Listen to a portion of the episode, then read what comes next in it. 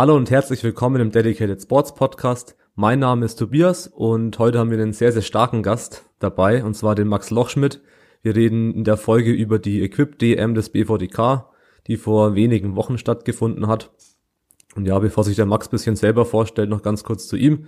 Er ist der Gesamtsieger der Aktiven der deutschen Meisterschaft. Der hat in der 83 Kilo Klasse 310 gebeugt, 210 Kilo gedrückt und 313 Kilo für einen neuen deutschen Rekord gehoben. Hatte somit ein Total von 833 Kilo und 560 Wix-Punkten. Bitte korrigiere mich, falls ich falsch recherchiert habe. Aber nee, eigentlich müsste das stimmen. Perfekt. Ähm, ja, Max, mal kurz zu dir. Kannst du mal sagen, wie alt du bist, wo du eigentlich herkommst und wie du zum Sport Powerlifting gekommen bist? Ja, gerne. Also hallo zusammen. Mein Name ist Max Lochschmidt. Ich bin 34, also nicht mehr so ganz taufrisch. Zumindest für einen Kraft-3-Kämpfer im Anfang. Ähm, starte vereinsmäßig für den AC Germania Aschaffenburg-Schweinheim. Das ist ein bayerischer Verein, auch wenn wir in Hessen starten, weil uns da die Wegstrecken einfach ein bisschen kürzer sind. Ähm, zum Kraft-3-Kampf bin ich gekommen, eigentlich durch eine Verletzung. Also ich habe mir das Kreuzband gerissen und danach musste ich halt mein, mein Knie und meine Muskulatur wieder aufbauen. Und so bin ich das erste Mal eigentlich in Kontakt mit, mit Handeln und Gewichten gekommen ähm, und ähm, wusste, jetzt bin ich dabei, jetzt bin ich im Game. ähm, eigentlich bin ich ein Geräteturner. Also Gerätetouren habe ich gemacht, seitdem ich ähm, so circa fünf oder sechs Jahren bin ich in einen Gerätetourenverein gekommen und das habe ich dann auch wettkampfmäßig gemacht. Deshalb so dieser Einzelsport, das kenne ich schon und ja, und dann kam halt 2004 der Kreuzbandriss im Fußball und da musste ich dann umsatteln, weil dann ging Touren einfach nicht mehr. Okay, jetzt bist du quasi 2004 zum Powerlifting gekommen oder zum, zum Krafttraining, sage ich mal. Genau, also 2004 ähm, hat so dann eben langsam angefangen mit dem, mit dem Muskelaufbau fürs Knie. Und 2008 habe ich den ersten Wettkampf gemacht. Das war dann so, wie sich's gehört, Raw, der erste Bambleman. äh, damals noch der ursprüngliche Bambleman, also unter der Leitung von, von Achim Kircher und seinen Männern aus Darmstadt. Und mhm. ähm, ja, so schnuppern ja die meisten rein. Ja. Weißt du deine Werte noch, die du damals gemacht hast? Äh, Werte waren, ähm, also ich bin damals auch schon in der Gewichtsklasse bis ähm, damals noch 82,5 gestartet. Ähm, beim Bimbel ist ja eine eigene Wertung, aber ich hatte so um die 82 Kilo, habe 200 gebeugt, 135 meine ich im ersten gedrückt, danach zu hoch gepokert und äh, 150 zweimal nicht geschafft. Und im Kreuzheben 230 meine ich. Ich meine, das wären so meine ersten Ergebnisse gewesen. Okay. Okay, nicht schlecht. Ja. Warst du dann damals direkt, als du angefangen hast, also auch schon vor den Wettkämpfen, relativ schnell stark? Oder wie talentiert warst du da so in der ersten Anfangsphase? Ja, also dass ich, dass ich Talent für Kraftsport habe, das habe ich schnell gemerkt. Oder das hat sich eigentlich schon, schon als Turner herauskristallisiert. Also ich hatte schon immer eine gute Schnellkraft, war aber eine Niete im Ausdauersport. Also dass da die Muskelverteilung so war, dass ich eher ein Schnellkraftsportler bin, war klar. Ähm, und habe dann auch, ja, nach ein paar Wochen Training habe ich Zehner mit 140 Kreuzheben gemacht. Also das, das ging gut vorwärts. Also da konnte ich mich da nicht beklagen. ja, das ist nicht schlecht. Ja, aber als Turner hat man halt auch mit die beste Basis. Also wir kennen ja auch, der Julian und ich kennen ja auch noch zwei, drei andere Turner. Es gibt ja auch in Deutschland ein paar Powerlifting-Leute, die vom Turnen kommen. Da merkt man, dass die schon immer eine ziemlich gute Basis haben und schon immer ziemlich stark sind. Ja, den Österreich. Ja, den Andi halt, Andi Jandolek. Ja, genau, den kenne ich auch. Ja, also das ist, das ist auch so ein, so ein kleines Vorbild gewesen. Ähm, und ähm, ja, also Touren kann ich auch jedem nur empfehlen. Das ist halt eine wirkliche super ähm, Körperschule. Man lernt halt einfach alles anzusteuern. Und ähm, also, also Touren ist eine super Grundlage. Ich bin im Turnen richtig scheiße. Vielleicht deswegen auch im Powerlifting. Ja, habe ich gestern festgestellt. Ich war gestern am Rack, äh, am Rack gehangen. Also die haben im Industrial in Wien, haben die ein Rack. Und da habe ich so ein, äh, wie heißt das, Hüftaufsprung oder sowas. Okay. ja, das war gestern, ich habe ziemlich kläglich versagt. Hast du dich verletzt? ich habe mich nicht verletzt, aber es war Das aber ist schon mal ein Erfolg. Okay. Ja, also ähm, man kann äh, Powerlifting auch ausführen, wenn man im Touren, im Touren eine Niete ist, definitiv. Ähm, ja, aber es, es ist gut, wenn man im Touren nicht schlecht ist, dann hat man Vorteile im Powerlifting. Ja. Ja, auf jeden Fall. Weißt du deine, erstmal zu den Equip-Bestwerten? Was sind denn deine Equip-Bestwerte? Hast du die jetzt in der deutschen Meisterschaft aufgestellt oder warst du schon mal ähm, noch besser? In ähm, Einzelwertungen? Also die, die Equip-Deutsche jetzt vor zwei Wochen, die habe ich ja einfach aus dem Training raus mitgemacht. Da habe ich mich überhaupt mhm. nicht darauf vorbereitet.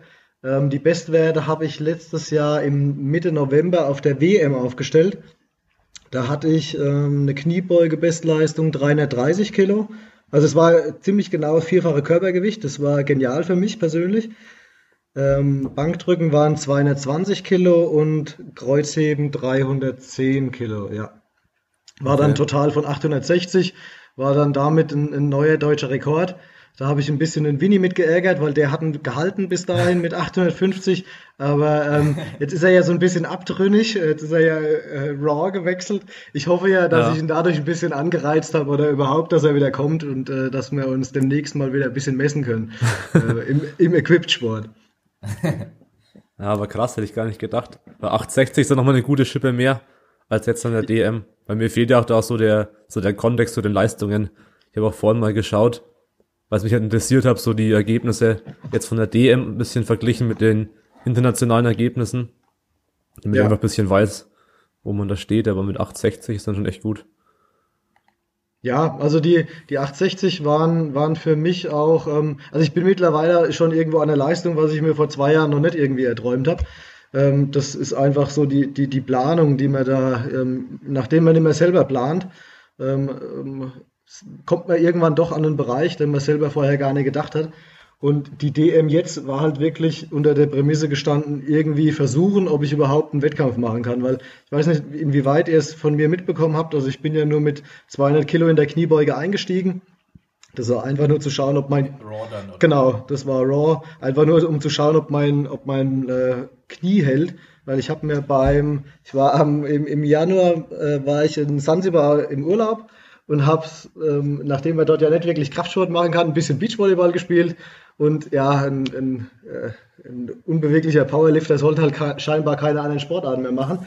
Ähm, ist sich, ist, hat sich beim Beachvolleyball direkt mal am Oberschenkel verletzt ähm, und dann hatte ich die ganze Zeit Schmerzen, so Übergang Oberschenkel, Knie und wusste gar nicht, ob ich wirklich starten kann. Und ähm, dann bin ich deshalb einfach mit 200 Kilo eingestiegen und habe dann mal geschaut, ob es denn geht oder ob es hält. Dachte auch, ich mache gar nicht mehr weiter eigentlich nach der, nach der einen Kniebeuge, nachdem die dann gültig in der Wertung war.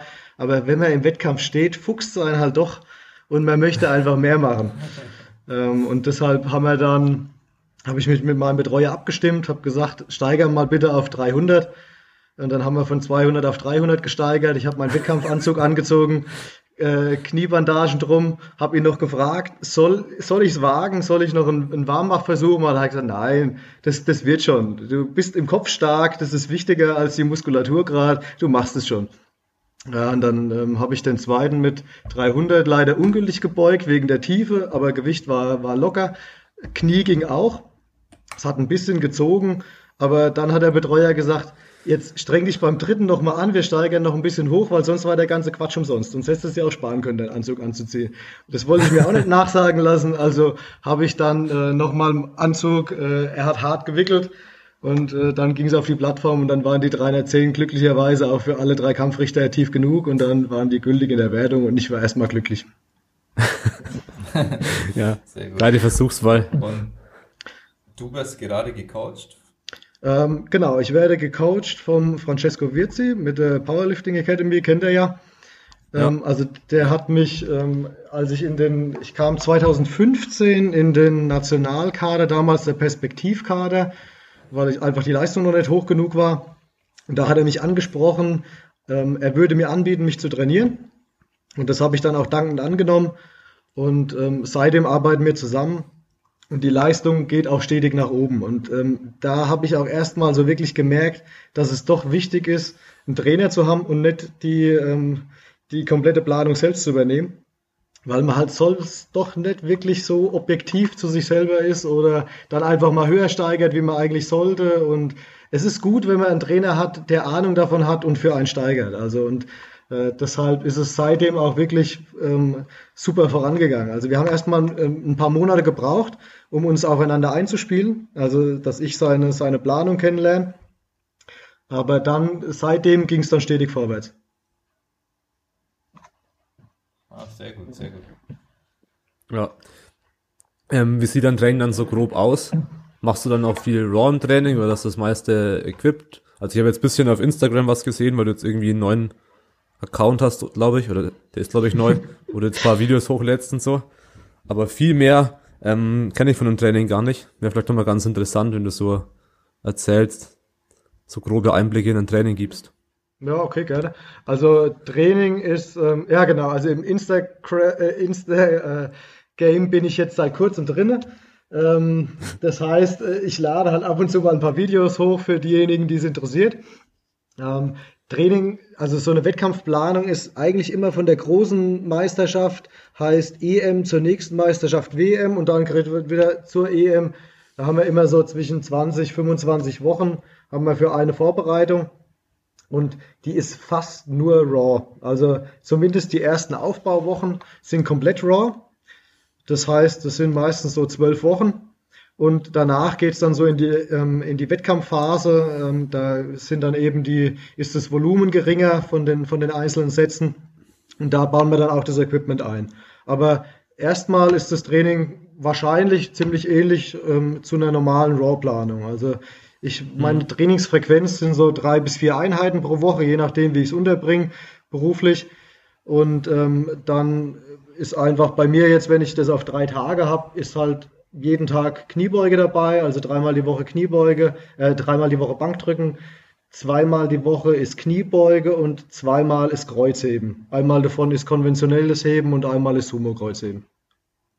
Und dann halt noch ein paar Ergänzungsüben, je nachdem, was der, was der Coach halt gerade plant, wo er irgendwo Schwachstellen sieht, was wir gerade irgendwie ausmerzen müssen oder ein bisschen aufbauen müssen. Ja. Weißt ja. du dann deine, deine Bestwerte Raw auch aktuell oder so grob? Äh, ehrlich gesagt, nein. Wie sich das für einen Equip-Sportler gehört, nein. Ähm, also ich habe ich hab beim, beim Bankdrücken letztes Jahr bei der Powerlifting Challenge mitgemacht. Da habe ich endlich mal meine Raw-Werte ausprobiert und da habe ich mit 82,5 Kilogramm Körpergewicht habe ich 172,5 gedrückt. Ähm, okay. Kniebeuge. Ja, ziemlich stark. Ja, also ich wusste auch gar nicht wirklich, wo ich stehe. Ich hatte mich selber so bei 165 so irgendwo ein, äh, eingeschätzt, aber die 172 gingen doch ziemlich locker. Also ähm, der Coach hat gemeint, 177,5 hätten auch gehen müssen an dem Tag. Also da äh, okay, war, war, schon, war schon eine coole Sache. Ähm, Was ist dein Bestwert equipped auf der Bank? Nochmal? Äh, 220. Okay. Also gar nicht so viel. Wenn man jetzt die, die wirklichen Experten mit dem Equipment sieht, dafür ist, ist die Bank äh, eindeutig meine schwächste Disziplin. Hm. No, ähm, Beziehungsweise derzeit fast Raw noch stärker als Equipment. Ja, so ungefähr. Ja. Ja, ja vom Vergleich ähm, her, so vom Niveau. Ja, also fehlt, fehlt deutlich. Auf der, auf der Bank fehlt es aktuell deutlich jetzt mit Equipment. Aber das ist halt auch, wenn man wirklich völlig aus der unvorbereitet startet. Also ich hatte einmal die ganze, das ganze Wettkampf-Equipment an seit der WM im November. Ähm, dafür war ich, war ich voll und ganz zufrieden beim Wettkampf. Ja, ja. Ähm, Kniebeuge kann ich gar nicht einschätzen. Also meine Planung ist ausgelegt auf 255, das glaube ich aber nicht, ähm, weil ich mich da, darauf einfach äh, spezifischer vorbereiten müsste. Also ich habe mal 230 für ein oder zwei gebeugt, das ist auch schon wieder eine Weile her. Also grob würde ich sagen, irgendwo 240, maximal 250, so irgendwo in dem Bereich. Und ähm, im Heben, ja, da habe ich auch mal 250, 260 gehoben. Planung ist ausgelegt auf 285.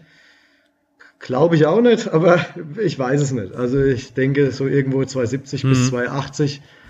Ja, so irgendwo in dem Bereich. Also so zwischen grob um die 700 vermute ich mal. Ja, ja, das ist stark. ja, das ist ziemlich stark, halt durch das Heben vor allem. Da Ja, ist egal, also Raw und Equipped bist du dann ja wirklich international eigentlich konkurrenzfähig. Das ist schon stark. Ja, also international vorne dran, wenn man jetzt die Ukrainer oder die dran, äh, okay. oder die, die Russen sieht, die spielen auch nicht unbedingt mit den, mit den gleichen Voraussetzungen wie wir, aber das ist ein anderes Thema. Ähm, aber die sind natürlich nochmal deutlich vorne dran. Also da ist jetzt bei mir mit meinen 860, da, da kann ich nicht wirklich was melden. Also da, die machen alle 900 plus. Also so die ersten Plätze. Ja, Also ich hatte, ja, klar. Also, dass es bessere gibt, ist klar, aber eine, ich sag mal, man wird nicht deklassiert auf eine WM oder so. Nee, also ich war, äh, genau, ich war letztes Jahr mit den 860 war ich Platz 4, also knapp am Treppchen auch vorbei. Also Ja. deshalb, äh, damit, äh, das war, das war super. Habe ich natürlich profitiert von, von einem äh, Russen, der auf der Bank einen ungültigen hatte, oder drei ungültige, der ist nicht durchgekommen, weil der hätte, wäre sonst wahrscheinlich, hätte er die Klasse gewonnen. Ähm, aber so ist es halt auch im Equipment und ähm, ja, gewinnen Ja. kann halt nur, wer durchkommt. Ja. ja. Wenn wir schon beim Thema Raw sind, gleich mal die, die freche Frage, ob du mal vorhast, Raw zu starten. Ob du dir das zumindest mal vorstellen kannst.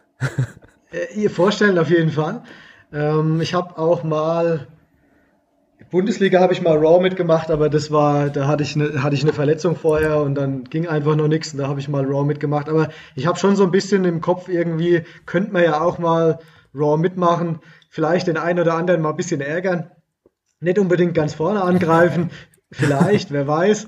Ähm, aber ähm, ja, der wird dieses Jahr, gehe ich mal davon aus, seine 700 plus machen. Also ähm, ich hoffe Wer? eher mal, dass er vielleicht auch mal in die, in die Equipment-Schiene reinschnuppert. Also das würde mich eher mal interessieren. Also ich habe es auch mal vor. Er Ja, bräuchte halt vor Ort dann jemanden, der ihm da helfen kann.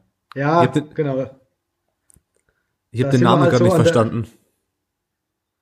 Bitte von, ähm, ich habe gesagt von Pascal. Ach so, euren, Pascal, euren okay. Athleten, den würde ich gerne mal. Weil Winnie, Winnie weiß ich, was er kann und von Winnie wird auch noch einiges kommen, equipped. Gehe ich fest davon aus. Aber von Pascal, äh, absolut trainingsbegeistert, das wäre bestimmt mal interessant.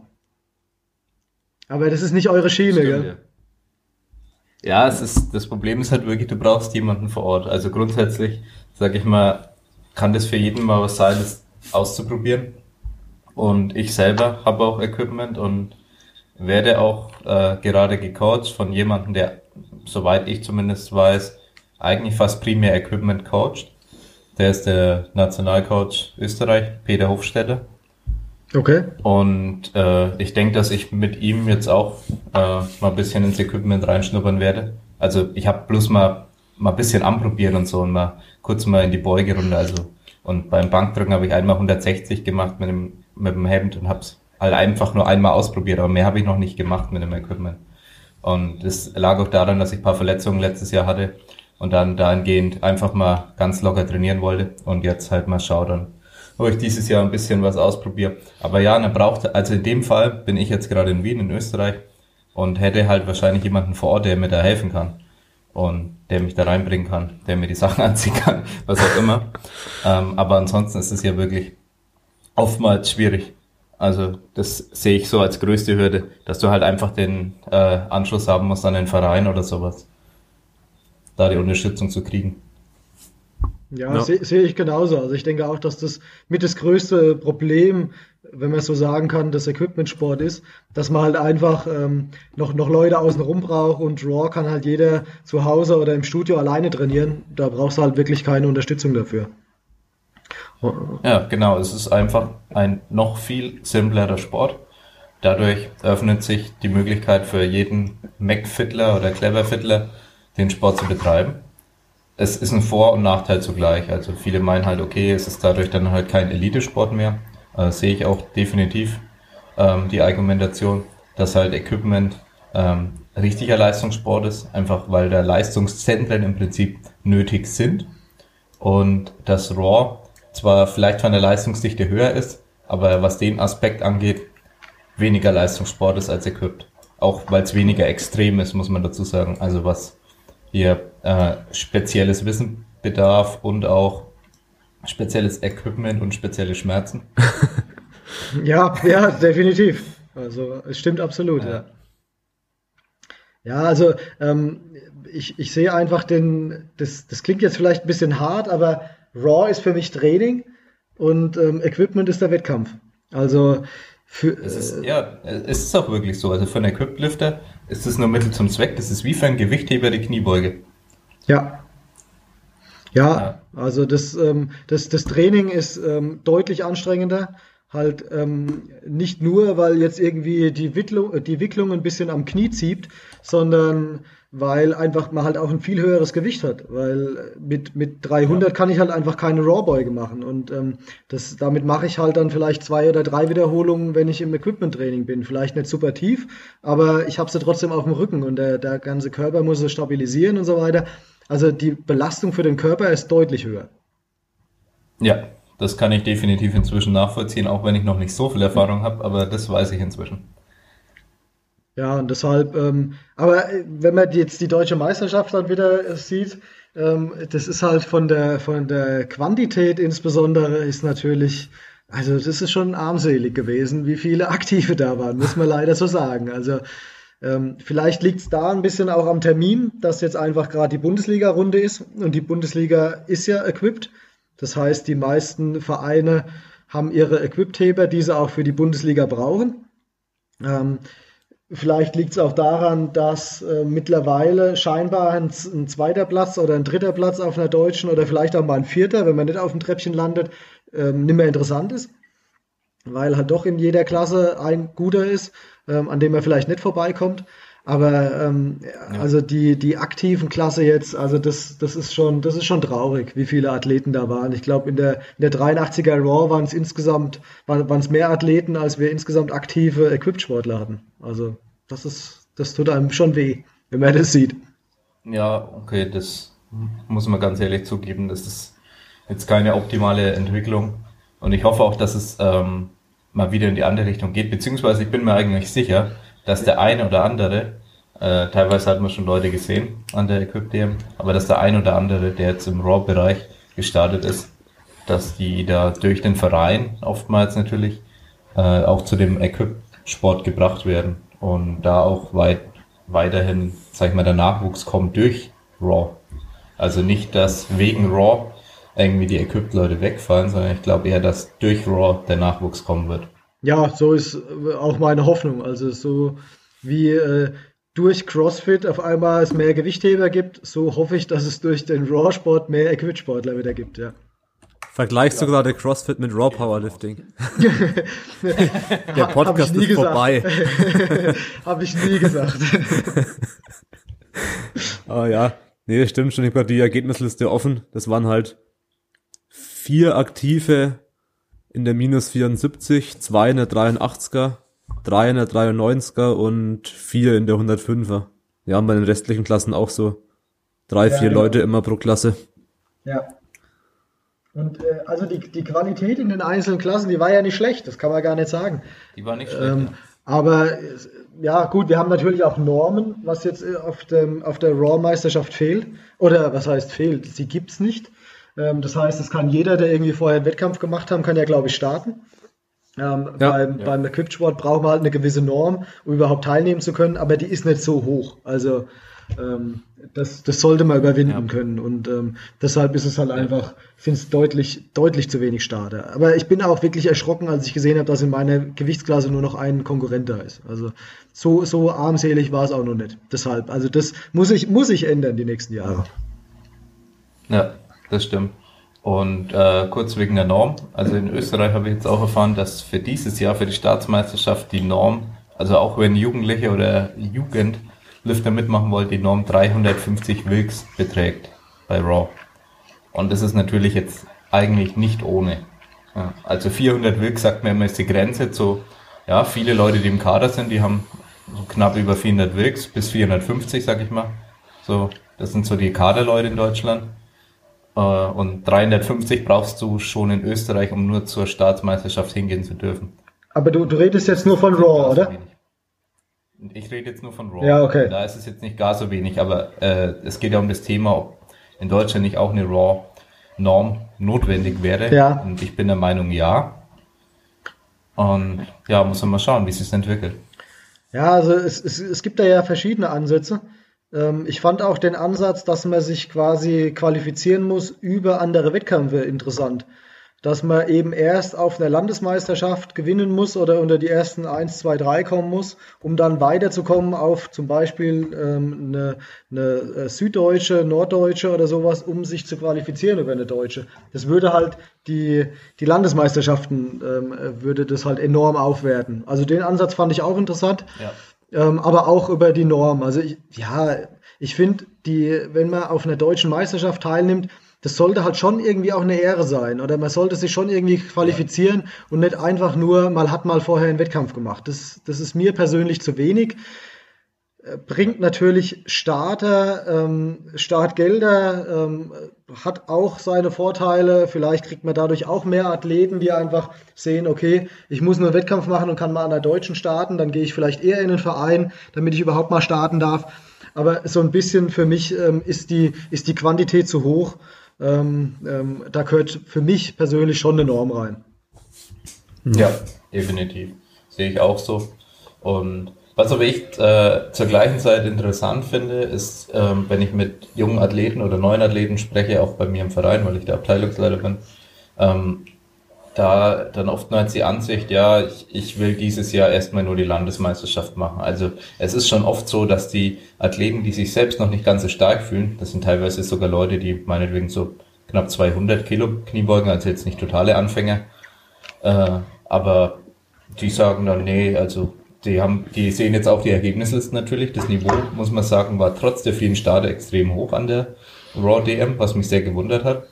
Ähm, und die sehen da die Ergebnisse und denken sich, nee, also an der Deutschen, da will ich dieses Jahr noch nicht teilnehmen. Also diese, also zum Teil findet diese Auslese natürlich statt, weil die Leute dann einfach sagen, nee, ich fühle mich noch nicht gut genug. Und natürlich gibt es auch die anderen, die sagen, wow, voll geil, ich will mal an der Deutschen teilnehmen.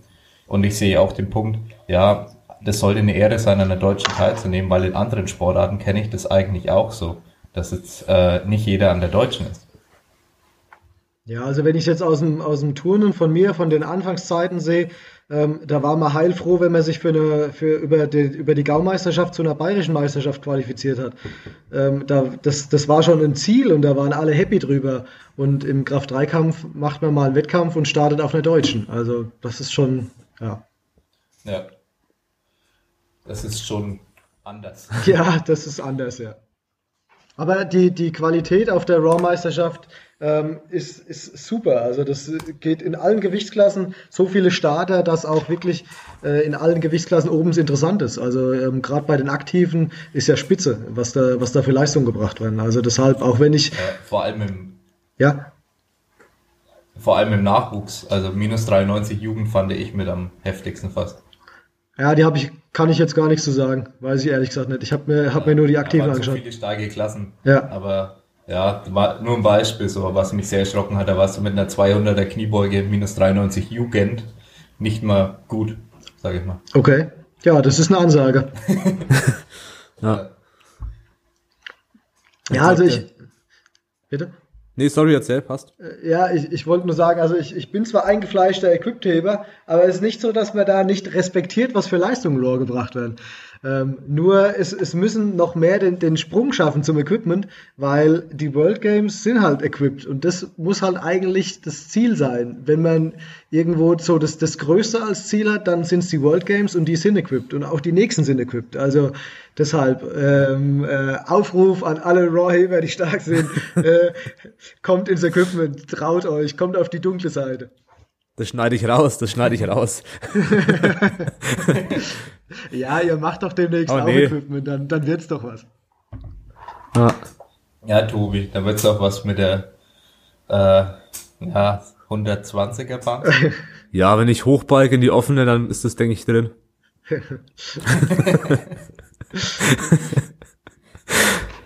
ja, einfach, einfach Kniebeugeanzug anziehen, wenn nicht genug geht. Ja. ja. Also im M-Rap hast du ja eh noch äh, ganz gut abgeliefert. Also es, es würde, es würde. Ja, easy. Ja, der, der Kniebeugeanzug macht ja auch alles von alleine. Das machen ja die Kniebandagen. Ja, macht alles von so. So ist ja zumindest die Einstellung dazu. Also äh, keine Sorge, anziehen, 100 Kilo mehr beugen ist gar kein Problem. Ja. Ja, nur, dass dein Kopf bleibt. Und ich das Der Gewicht nicht aus dem. Rack rauskrieg.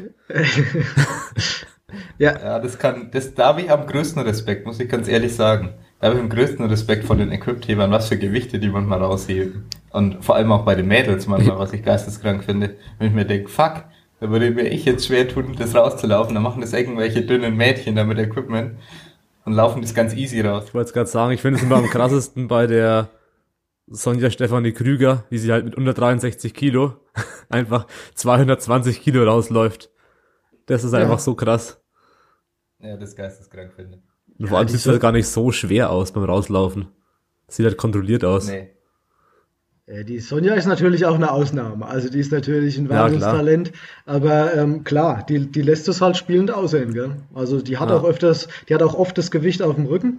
Ähm, aber klar, also die, die Sonja ist eine Wucht. Also da kommt noch einiges in den nächsten Jahren. Da sind wir mal gespannt. Ja, auf jeden. Ja, Ich habe ja gerade die Ergebnisliste offen, sie ist ja 99 geboren. Das heißt, die hatte ja auch noch, keine Ahnung, zwei, drei Jährchen Junior vor sich. Ja, und spielt ja schon absolut bei den Aktiven mit. Ja, Also das ähm, ist für mich auch eindeutig äh, nächste World Games Teilnehmerin. Also Ja. wenn nicht sogar mehr. Aber man will ja irgendwie keinen großen Druck aufbauen oder sonst irgendwas. Aber ähm, ja, also wenn die Sonja so weitermacht, äh, nächste World Games, ähm, wow. Ich bin gespannt. ja. Ja, wenn wir gerade schon dabei sind bei den Ergebnissen, können wir ein bisschen weiter durchschauen. Ich habe mir ein bisschen was rausgeschrieben. Also, ja, die Sonja hatte ja leider da beim Bankdrücken einen Vorfall und ist dann nicht mehr weiter gestartet oder konnte nicht mehr weiter starten. Sonst hätte sie halt mit hoher Wahrscheinlichkeit ähm, Gesamtsieger gemacht bei den Junioren, bei den Frauen. Auf jeden Fall. Also die Sonja wäre mit Sicherheit Ja. auch die, die stärkste Frau der, der Veranstaltung gewesen. Ja. Mit Sicherheit. ja. Was ich, ja, was ich mega interessant ist, fand, ähm, dass die Gesamtsiegerin bei den Senioren, bei den Masters, hatte mehr Wilks als die Gesamtsiegerin bei den aktiven Frauen. Also es war die gleiche Klasse, die hatte 409, äh, was, 490 total, minus 72. Senioren 1, Nicole Börsch. Und Gesamtsieg Frauen Aktive war auch minus 72, Elke Erbs, die hatte 480 total. Also war die, die Master-Lifterin hatte da ähm, höheres Total. Und die hatte sogar 140 gedrückt. Das habe ich auch mal nachgeschaut. Das wäre sogar international bei einer EM, bei den Aktiven auch ziemlich oben mit dabei. Also 140 minus 72. Ja, aber das haben wir bei den Männern auch. Ich weiß nicht, ob euch der Konrad Burkhardt aufgefallen ist bei den aktiven Männern, aber da kommen wir ja wahrscheinlich später nochmal drauf. Der Konrad ist ja auch eigentlich ein Masters 1 Athlet ähm, und startet immer bei den Aktiven.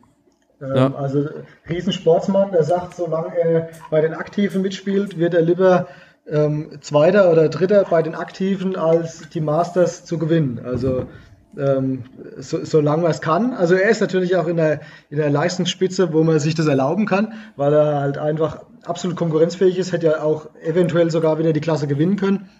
Aber ja, man, man, er wählt nicht den leichten Weg und wird, wird deutscher Meister in den Masters, sondern ähm, rockt halt Ja. einfach dann trotzdem die aktiven Klasse. Ja. ja, Ja, der hatte, macht er bei Raw ja auch. ja. Den kennen wir, also ich habe ihn zumindest das erste Mal gesehen an der Raw DM 2016, genau. Ah ja, da war er, glaube ich, Gesamtsieger, oder? Ja. Ja. War der da nicht, war der Friedrich der Zweite hinterm Konrad? Oder Dritter? Also, Ja, du war jetzt in der, In der 93er? Weißt du das noch? Ja, ich überlege gerade, wer da noch war. Ähm, ich weiß, dass der äh, Schweder Philipp hinter Friedrich. Ja. Ja. Und das. Nee, der Schweder war da nur Vierter, genau, weil er dann auf dem zweiten Platz gepokert hat. Glaube ich. Und er war dann nur Vierter und äh, hinter. Ja, Friedrich war dann Zweiter. Ja. Ja, genau. ja, also. Konrad bin ich mir ziemlich sicher, dass er 2016 die, die DM gewonnen hat. Ähm, Gesamt, Ja. Gesamtsieger und ähm, letztes Jahr halt dann ist er, ist er Zweiter geworden hinter Andreas Reitzer. Ja, genau. Ja, genau. Ja, wer noch besonders äh, gute Leistung gebracht hat und natürlich auch ähm, für eine gute Stimmungsmache gesorgt hat, war Seefeld Christoph. ja, äh, das war ein Athlet, der mich selber überrascht hat. Also ich weiß, dass er ein starker Athlet ist, ohne Frage. Ähm, die 120er war ja vor dem Wettkampf äh, laut Meldeliste sowieso mit Abstand die interessanteste Klasse. Da waren ja ähm, äh, World Games Teilnehmer Kevin Jäger gemeldet, ähm, dazu Dominik Pahl, Martin Lange und Christoph Seefeld. Ähm, Dennis ja. Sauter hatte ich auch nicht auf der, auf der Rechnung, was er kann. Ähm, aber das war natürlich schon eine Klasse, wo man gesagt hat, da wird es auch mal spannend, wer gewinnt. Also ähm, wenn Kevin Jäger durchkommt mit 1060 irgendwas um die um die ähm, um den Wert, kommt wahrscheinlich keiner ran. Ähm, aber hat er leider mit der Kniebeuge tief ein bisschen Probleme die letzte Zeit. Deshalb war schon klar, da hinten dran äh, wird es spannend. Ähm, ja. Dominik Pahl ist dann leider, konnte er nicht starten, krankheits- oder verletzungsbedingt ähm, sodass ich dann davon ausgegangen bin, dass Martin Lange sich das äh, Ding locker holt, auch wenn er sich auf den Wettkampf nicht vorbereitet hat, sondern genauso völlig aus dem Training heraus gestartet ist wie ich. Hm. Ähm, ich weiß nicht, ob er es mitbekommen hat. Zudem hat er noch seinen, seinen geliebten Kniebeugeanzug, ist ihm gerissen. Äh, irgendwie zwei Wochen vor dem Wettkampf oder sowas hat er, hat er eine oh, Riss im, im Kniebeugeanzug gehabt und musste sich dann noch von jemand anderem ein leihen und ist damit gestartet. Also dafür war es natürlich auch klasse, aber das hat ihn natürlich Kilos gekostet, also in der Kniebeuge. Hm. Und, ähm, und Christoph Seefeld wird, glaube ich, trainiert vom äh, Matze Scholz. Ähm, also hat mich wirklich überrascht, dass er auch jetzt die A-Norm geholt hat mit 950 Kilo. Sensationell, super, super. Ja. Ja, was ich auch noch interessant fand in der 105er, da war ja äh, Paul Johannes Hedrich war zu schwer. Der ist Raw gestartet. Ähm, deswegen ist er, glaube ich, außer Konkurrenz gestartet, weil er äh, zu schwer war. Gehe ich davon aus. Und er wäre Dritter geworden. Und hat halt ein 800er Total, was das erste Mal der, in der Raw-Geschichte dann eigentlich in der Klasse gewesen wäre. In Deutschland, ja. ja. In Deutschland, ja. ja ich, also, dass jemand die 800 jetzt endlich mal geknackt hat. Ich habe nur das Heben gesehen. Ist er komplett Raw gestartet? Also auch ja, komplett. Ja. Okay.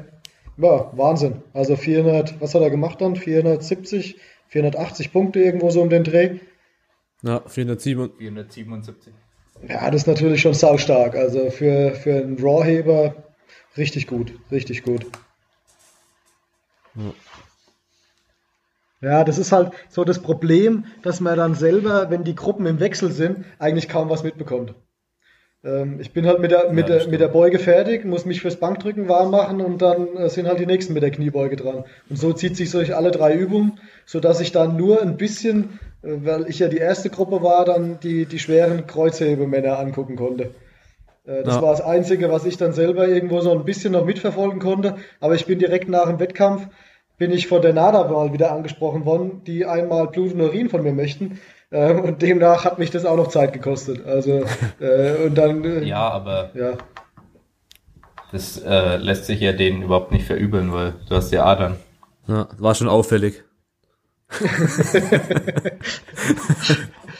Ja, es, mit Adern da anzukommen. Ja, ist, so wie ich gehört habe, war es ja auch vorher schon bekannt, dass ich getestet werde, also die NADA. Ich habe dann die NADA gefragt und äh, dachte, die haben mich dann vielleicht ausgewählt wegen der Leistung. Nö, das war vorher schon bekannt. Als Kadermitglied war denen vorher schon bewusst, okay, ich bin mal wieder dran zum Testen. Also, mhm. ja. Mal keine Trainingskontrolle, nicht, dass sie irgendwie früh um halb sieben bei mir klingeln, sondern äh, dann halt mal wieder auf dem Wettkampf. Ist angenehmer als früh um halb sieben. Ja, das stimmt. Ja, wollten. Ja, bei, in, in, bei der 120er Klasse waren ja auch ein paar interessante Leute dabei. Du? Tobias Zinserling hat ja die Ach, so 120 gemacht. plus meinst du? Offene? Äh, ja, ja, offene Klasse. Ja da waren ein paar echt interessante Leute dabei. Weil ich glaube, die sind noch relativ neu, hätte ich gedacht, oder noch nicht so lange jetzt äh, dabei. Wie, wie schaut es da aus? Du kennst dich da wahrscheinlich eher aus. Ja, Zinserling ist ja jetzt ähm, auch seit diesem Jahr AK1. Also wäre er, ähm, ist auch in der, in der aktiven Klasse gestartet, aber die, die sind schon länger dabei. Also auch Oleg ist auch sehr stark, dem fehlt es halt einfach im Heben. Also, ähm, oder sagen wir mal, da ist er im Vergleich zum Tobi fällt er halt einfach ab. Also Zinse mit seinen 3,55, 3,70, was er heben kann, das ist natürlich Wahnsinn und ähm, da zieht er halt einfach am Schluss im Kreuzheben einfach nochmal ab, wie er Lust hat. Also alles, was er braucht, ja. kann er dann auflegen. Ja, ja, das stimmt. Und, ähm, und von, äh, ja, eher die Größe zum Heben. Da, da hatte ich mit ähm, einem Kollegen drüber, dass äh, bei ihm der Unterschied ist, er hat zwar auch 150 Kilo und die meisten schweren Leute tun sich schwer ähm, mit dem Heben, aber er hat einfach die Größe. Du musst halt, wie die Strongmans eben, die sind ja auch sehr stark im Heben, musst du einfach dazu auch sehr groß sein. Wenn du klein und schwer bist, hast du da oftmals eher Probleme wegen Schwerpunkt. Ja, ja, also äh, Tobi, also Zinse ist, ist wirklich herausragend im Heben. Ich habe auch gedacht, ähm, war auch so, so wie ich vorher mich mit ihm unterhalten habe, so ein bisschen sein, sein Ziel eigentlich an die 1000 äh, an den 1000 zu kratzen, aber nachdem er dann auch wieder krank war, wie es ja leider so viele erwischt vor der Deutschen, die halt dann im Februar von der Jahreszeit her da ein bisschen schlecht ist, ähm, da war es einfach dann nicht drin. Aber ansonsten ist er auch ein, ein, in naher Zukunft ein Tausender-Kandidat. Also vielleicht jetzt auf der EM im Mai. Da will er ja auch nochmal bei den Aktiven mitheben. Okay, cool. Ah, okay. Ja, ansonsten die anderen Klassen, ähm, bis 66, glaube ich, war, war nur ein Starter. Demnach, was da nicht so spektakulär wer gewinnt. Klasse bis 74 gewinnt schon seit Jahren immer Marius ist auch äh, bärenstark für die 74er. Ähm, ja. ja. knapp, knapp 700. Ja, ist aber, hat auch schon Vorsprung. deutlich mehr gemacht, ja. Hat auch schon deutlich mehr gemacht. Also ich glaube 47 ist sein, seine Bestleistung im Total. Also hm. ähm, immer ja, ganz knapp unter der A-Norm. Ähm, ja, also da er dominiert die Klasse. Ähm, 74 sehe ich auch aktuell keinen Konkurrent. Also vielleicht Viktor Beilmann, Riesentalent. Sehe ich aber eigentlich in der 83er. Also wer, Victor kennt ihr wahrscheinlich auch vom Raw-Heben. Ja, klar. Ja, genau. Also wer, wer seine Schenkel kennt, weiß eigentlich oder sieht, das muss ein 83er sein. Das ist kein 74er. Aber ähm, egal in welcher Klasse der startet, der ist auch, der ist auch äh, riesig. Ähm, in der, in der 74er oder in der 83er. Auch wenn ich mir dadurch Konkurrenz produziere, aber für mich kann er trotzdem in die 83 ja. ja. ja, er ist auf jeden Fall ein Riesentalent und ich denke, da kommt auch noch einiges so die nächsten Jahre. Er hat vielleicht am Anfang bisschen viel gepusht und so, aber ich glaube, wenn er da viel Geduld reinbringt, dann kann er auch zu den Besten überhaupt gehören, sage ich mal, also in Deutschland und vielleicht auch international. Ja, glaube ich auch. Also national mit Sicherheit, international ja, sind halt einfach die Voraussetzungen, aber ähm, auch da könnte er eventuell mitmischen, ja. Sehe ich auch so. Ja, also ich sehe da schon Potenzial, dass er da auch, ja, wenn andere Länder vielleicht nicht so strenge Drogenkontrollen haben wie wir, sehe ich da trotzdem Chancen, da oben mitzumischen. Ich weiß gar nicht, was, ich glaube, Vize-Weltmeister ist er geworden, oder? Also viel, viel mehr. Ja, ja also ja. klar, das, das zeigt ja deutlich sein Talent. Er war ja schon mal ganz oben. Ja. Ja, ja was auch noch eine klasse Leistung war, war die, die Beuge vom Philipp Schweder für deutschen Rekord. Die 343 minus 93. Ja. ja. Hat er Sascha Stendebach geärgert damit. Ja. hat, er sich sein, hat er sich seinen Rekord geholt. Da, davon müssen wir natürlich auch sagen, haben wir quasi dann alle profitiert oder ich profitiert als Gesamtsieger, weil wenn Sascha gestartet wäre, hätte ich vermutlich keine Chance gehabt. Also Sascha mit seinen 600 plus an, an Wilks-Punkten, das ist nochmal eine andere Hausnummer. Genauso wie, ja. wie Kevin Jäger, wenn er durchkommt, ähm, mit 600 ja. plus. Also ich hatte jetzt dann da ja meine 576 letztes Jahr, da fehlt schon noch mal eine Ecke. Also zu 600 Punkten Wilks, das ist schon so ein kleines Traumziel. Also 600 Wilks-Punkte gab es noch nicht oft, äh, zumindest in Deutschland. International ähm, ist es was anderes, aber in Deutschland meine ich, waren es nur die beiden bis jetzt. Deshalb, das ist schon noch mal so ja, das wäre so ein kleiner Traum. Mal schauen, mal schauen. Wie viel, wie viel total bräuchtest du für 600 äh, in der Klasse? Ich meine genau 900. Oh, okay. Ah, das passt ja. ja, genau. Schöne Zahl. Ja. Schöne Zahl und schöne Wigs. Ja, genau, beides. Ja, mal gucken. Also die, ähm, nicht, nicht für die nahen Wettkämpfe, vielleicht, äh, vielleicht haut es ja mal noch hin, wenn keine Verletzung irgendwie dazwischen kommt oder sonstiges. Jo, ja, wir drücken dir auf jeden Fall die Daumen. Ja, danke. Das wäre geil. Und was ich gerade noch sehe, ist die Mannschaftswertung der DM Equip. Ähm, ja, erster Platz, Schwerathletik, Erfurt. Ja, war auf jeden Fall eine gute Leistung mit Aziz Josef ja. auf dem ersten Platz mit 463 Wegspunkten. Ja. Als Junior. Ja. Genau. Als Junior noch, ja. Ja, ist glaube ich ganz leicht, oder was ist das? Bis äh, 66 oder was ist das, gell? 66, ja. Ja. Ja, sehr stark. Also da wird auch äh, als Junior noch einiges, noch einiges kommen. Wobei ich denke auch, so mit der Zeit rückt er bestimmt eine Klasse hoch.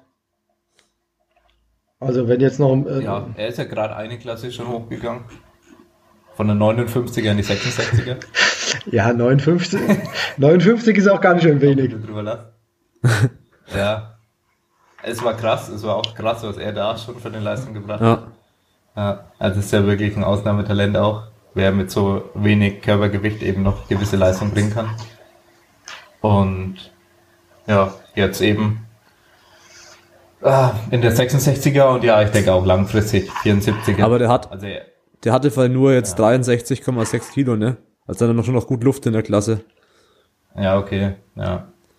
Ja, das sieht man auch, weil zum Beispiel jetzt im Vergleich, weil ich ja mit Hugo auch da äh, in äh, Ungarn war, beim Wettkampf, der ist ja auch minus 66, der schaut schon noch massiger aus. Und von der Größe sind sie, glaube ich, ähnlich. Okay. Äh, und er war halt so knapp über 66 dann normalerweise. Also da geht schon noch was nach oben. Essen. Essen. Viel Essen. ja, der hat ja noch Zeit. Er braucht eine Freundin, von der man gefüttert wird, so wie ich der, derzeit.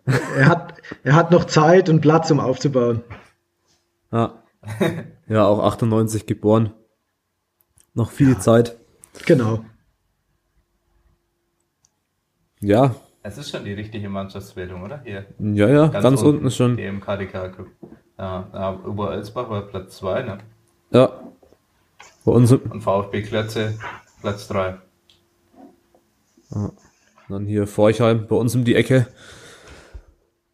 Oder bei mir um die Ecke, besser gesagt. Bei mir um die Ecke nicht. Ja, ja du bist in Wien, ist nicht mehr so um die Ecke. Forchheim. Ja, was mich interessieren wird, wie hat euch denn eigentlich die Equip DM gefallen? Ihr seid ja die, die, ja, die, die, die, Raw, ähm, da kennt ihr ja viele Meisterschaften. War Equip die erste oder habt ihr schon welche gesehen? Wir waren. Nee, wir waren letztes Jahr auch bei der Deutschen. Ja. Ah, okay. Da habe ich schon ein bisschen Fotos gemacht und so ein kleines Video. Und dieses Mal haben wir das halt ein bisschen größer aufgezogen. Also jetzt noch nicht so riesig, sag ich mal. Aber ja, wir wollten da halt auch ein bisschen das ganze Event äh, ja, festhalten, medial. Und äh, wir machen dann noch ein schönes Video dazu. Ja, beziehungsweise wir machen das für den Verband. Ja, also ich denke mal, das ist jetzt kein Geheimnis. Verband da nee, äh, ein Video machen. Es wird auch äh, im Nachhinein sehr auffällig sein, dass das wir gemacht haben. An den Aufnahmen äh, nicht zu übersehen. Ähm, ja, und ich fand die DM sehr interessant. Insgesamt auch gut organisiert. Also wir waren Samstag und Sonntag da. Wir waren am Freitag nicht da. Wir sind am Freitag nämlich erst angereist. Sonst hätten wir da mehr Urlaub gebraucht, beziehungsweise wäre ein bisschen komplizierter noch geworden. Ja. Hätten wir da jetzt Freitag dann auch noch mitgenommen und es wäre natürlich deutlich anstrengender noch geworden. Ja. Also die DM Raw war auch äh, nicht so schön, äh, was das angeht, was den Zeitplan anging und alles. Und dass wir von früh bis spät immer da sein mussten. Ja, und das wollten wir diesmal einmal nicht machen, von früh bis spät die ganze Zeit da sein, weil das ja schon belastend ist auf Dauer. Ja, weil wir schon, ja, ich sag mal, fast im Zwei-Wochen-Takt auf Wettkämpfen sind und ja, es irgendwann viel wird. Aber insgesamt fand ich es, äh, ja, bis auf das Licht fand ich es einen super organisierten Wettkampf. Also es war vom Licht her halt nicht so gut, es war halt eine Deckenbeleuchtung, eine standardmäßige. Was da noch fehlt, ist eben die Beleuchtung. Was das größte Problem daran ist, wenn diese Beleuchtung fehlt, dann schalten sich die ganzen Handyblitze an. Die ganzen Leute, die, ähm, da sind viele, sage ich mal, Nicht-Profis, die mit Spiegelreflexkameras auch fotografieren. Da schaltet sich dann automatisch der Blitz an, weil die im Automatikmodus äh, Modus fotografieren, äh, weil es einfach stockdunkel da war. Ich habe natürlich im manuellen Modus dann alles ausgemacht und so die Blitze. Aber äh, es wurden meiner Meinung nach permanent Lüfter gestört. während ihrem Setup wurden die frontal angeblitzt.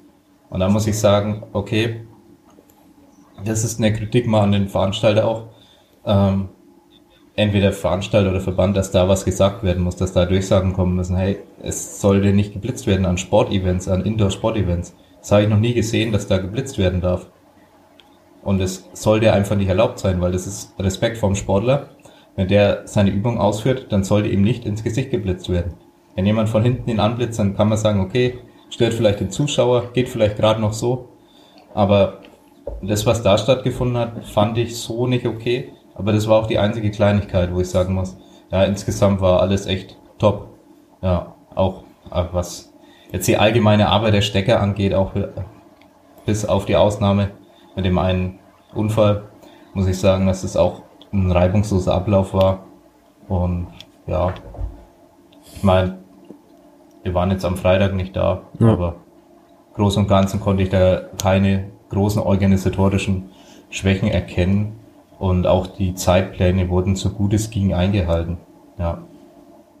Ja, ich fand es auch ganz cool. Ich finde auch, also ich fand am Anfang Ägypten zum Zuschauen überhaupt nicht attraktiv, aber so mit der Zeit finde ich es auch immer interessanter, auch zum, also als Zuschauer, weil man ein bisschen mehr Bezug mit der Zeit bekommt, auch wenn man, ja, auch wenn man halt viel Raw schaut, dann kann man einfach, kann man einfach mehr anfangen mit Equip Powerlifting auch wenn man allgemein mehr den Bezug zum, zum Powerlifting-Sport hat. Und so fand ich es auch ganz cool. So die Leistungen zu sehen, fand ich schon immer spannend.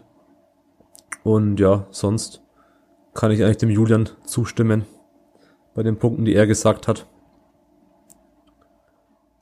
Okay, ja, hat, hat mich mal interessiert, wie ihr es denn eigentlich findet. ja. ja. Ja, auf jeden Fall war ganz cool. Nächstes Jahr wieder, würde ich mal sagen. Ja, ich gehe davon aus, dass wir eh jetzt jährlich da sind. Ich meine, wir waren letztes Jahr schon ja. da, das zweite Mal und gehe mal davon aus, dass es so weiterhin Zeit ja. wird, wenn nichts dazwischen kommt. Ja, dann macht auch wieder so einen schönen Fotoservice, weil das sind klasse, da sind super Aufnahmen entstanden. Habe ich mir gleich mal was runtergezogen davon. Ähm, äh, aufs Video bin ich auch gespannt. Also das, was ihr vom, vom Christoph Seefeld über das Kreuzheben schon mal hochgeladen habt, das war schon mal ein geiles Ding. Also das hat schon mal Spaß gemacht. Danke. Danke. Ja, ich glaube. Er, er, hat natürlich auch Show gemacht, also das hat gepasst. ja, er hat die Show gemacht. Ja. Und ja, was, was die Fotos angeht, so muss ich äh, da auch sagen, dass langfristig ähm, es so nicht bei uns gehandhabt wird. Es war, ähm, es hat den Grund gehabt, dass jetzt keiner weiter gebucht hatte. Ich glaube, einer aus der Altersklasse, aber da konnten wir dann nicht anwesend sein, weil das zu spontan dann war. Also war es kurz vor Schluss. Und ähm, ja, jetzt dann wir nicht ausgelastet waren, was jetzt den Fotoservice angeht, aber normalerweise ähm, wird es eben so sein, dass äh, die Leute, ähm, die dann eben speziell Fotos von sich wollen, da wollen wir dann maximal präsent sein. Das heißt, in der Regel zwei Fotografen, äh, ähm, filmen dann, äh, fotografieren dann bei den äh, drei Versuchen aus insgesamt sechs Positionen mit verschiedenen Brennweiten und dass halt wirklich da maximaler Fokus drauf ist auf die Leute, die dann richtig geile Fotos haben wollen, wo wir wissen, okay, die wissen es auf jeden Fall zu schätzen und die wollen dann die geilen Fotos haben und da wird halt durchgefeuert und dann kommen natürlich von einer Person viel mehr Fotos zustande und dann am Ende auch viel mehr gute Fotos. Ja, jetzt habe ich im Prinzip allgemeines Event fotografiert und habe halt einfach ein paar einzelne äh, Schnappschüsse machen wollen und habe halt hier und da Fotos gemacht. Wenn ich äh, gerade da stand, habe ich von da gemacht und so ein bisschen was ausprobiert und alles. Und es sind ein paar schöne Fotos, denke ich, dabei rumgekommen.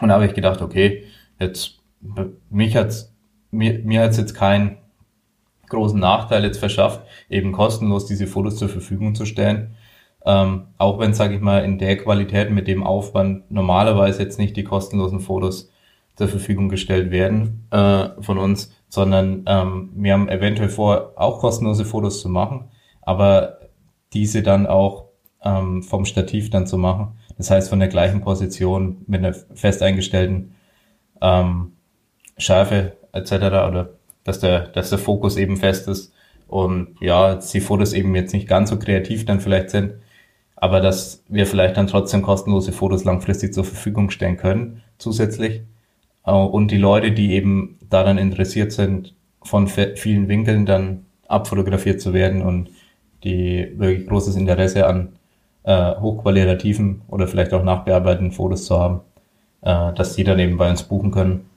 Und ja, darum äh, geht es dann eben bei uns. Okay, ja, es ist auf jeden Fall ein cooler Service, dass ihr es anbietet, weil eben nicht jeder einen Betreuer dabei hat, der Fotos macht, geschweige denn, dass der Betreuer die, die Fotos in der Qualität schießen kann. Also das ist natürlich ein geiler Service. Ja, danke. Ja, das ist auch, ähm, also wir wurden natürlich angeregt von den amerikanischen und kanadischen Vorbildern, die das Ganze schon länger professionell machen und natürlich auch für ähnliche Preise, sage ich mal, den Service anbieten wie wir. Und ja, wir versuchen da äh, ähnlichen, ähnliche Qualität zu liefern wie die und schauen uns natürlich an, was machen die für Fotos und so und welche Qualität haben die und versuchen das genauso eben auch für Deutschland dann zur Verfügung zu stellen. Und das ist ja eigentlich äh, was Schönes, weil am Ende äh, ist es egal, den, den Leuten, denen es nicht gefällt, die, die müssen es auch nicht buchen und so, und die sich denken, oh, das ist ja viel zu teuer, was auch immer. Die müssen es dann am Ende ja nicht buchen, aber die Leute, die vielleicht Interesse haben an professionellen Fotos, die haben halt die Möglichkeit, es zu buchen. Es geht ja nur um die Möglichkeit am Ende. Und es wurde auch in, in Österreich, haben wir das Ganze ja gemacht, auch an der Staatsmeisterschaft, und da wurde es halt dankend angenommen und haben sehr viele Leute gebucht und alle waren auch top zufrieden mit dem Ergebnis. Weil ich glaube, dass es oft das Problem ist, dass diese abstrakte Vorstellung, was man dann am Ende kriegt für ein Produkt, ähm, ja, dass die Leute damit noch wenig anfangen können. Deswegen waren die Leute auch so positiv überrascht im Nachhinein, weil du schon das, das ganze buchst und dir denkst, hm, was kommt da jetzt für Fotos? Ich habe die Fotos ja vorher nicht gesehen und bezahle dann davor schon dafür und so. Ja, ähm, das Problem im Nachhinein, das zu machen, das kann wieder schwierig sein, weil man im Nachhinein halt nicht sagen kann, ach, hätte ich dich nur noch ein bisschen mehr fotografiert, so. Weil man kann nicht, äh, schon allein wegen den Speicherkarten, jeden, äh, von jedem 1000 Fotos anfertigen, sag ich mal. Um, um eine gewisse Au äh, Auswahl zu haben, fertigst du, ja, zumindest Minimum 500 Fotos oft von einem Athleten dann an. Ja. Wahnsinn. Aber dazu soll ja auch nochmal ein extra Podcast kommen. Ja, genau. Zu, dem, zu dem Thema, ja. Grob. Naja, aber soweit hätte ich eigentlich keine Themen mehr geplant. Ich weiß nicht, ob Julian oder Max noch was sagen wollen. Was mich noch interessiert hat, was machst du äh, außerhalb vom Powerlifting? Ähm, sportlich meinst du? Oder ähm, also beruflich nee, bin ich. Beruflich, privat. Also beruflich bin ich Oberinspektor im Notardienst. Das heißt, so ein klassischer Bürojob, 40, 50 Stunden die Woche. Ähm, nebenbei ist Training. Ähm, ja, sportlich nebenbei mache ich noch, ähm, bin ich weiterhin noch in meinem Heimatverein im Geräteturnen, bei dem ich ab und zu die Jugend trainiere, um dem Verein einfach so ein bisschen auch wieder was zurückzugeben. Und ähm, sportlich bleibt ansonsten eigentlich kaum noch Zeit für irgendwas anderes. Also bei, bei drei, vier Mal die Woche noch einmal ehrenamtlich Trainer im, im Geräteturnen ähm, und dann mit der beruflichen Auslastung bleibt leider kaum noch Zeit für was anderes. Also, aber ähm, ja, das glaube ich. Ja. Nö, ansonsten ähm, ist das ist das schon so ähm, äh, ein, ein, wichtiger Bestandteil des Lebens, muss man sagen. Also äh, Kraft-3-Kampf, aber es ist ja ein schöner Bestandteil. Ja. ja, interessiert euch ansonsten noch was? Ansonsten sind wir durch, oder? Ja, ich denke, wir sind durch. Ja, ich denke, das war es dann fürs Erste und bedanken uns natürlich Na, bei dir. Vielen Dank, dass du dir die Zeit genommen hast. Ja, gerne, war ein nettes Gespräch. Können wir gerne beim gerne. anderen Thema vielleicht irgendwann mal wiederholen. Ja, das wäre doch cool. Und alle, die zugehört haben, war jetzt, glaube ich, eine Stunde. Ja, ziemlich ja. genau eine Stunde. Vielen Dank fürs Zuhören und bis zum nächsten Podcast. Ciao. Wiedersehen. Ciao. Ciao.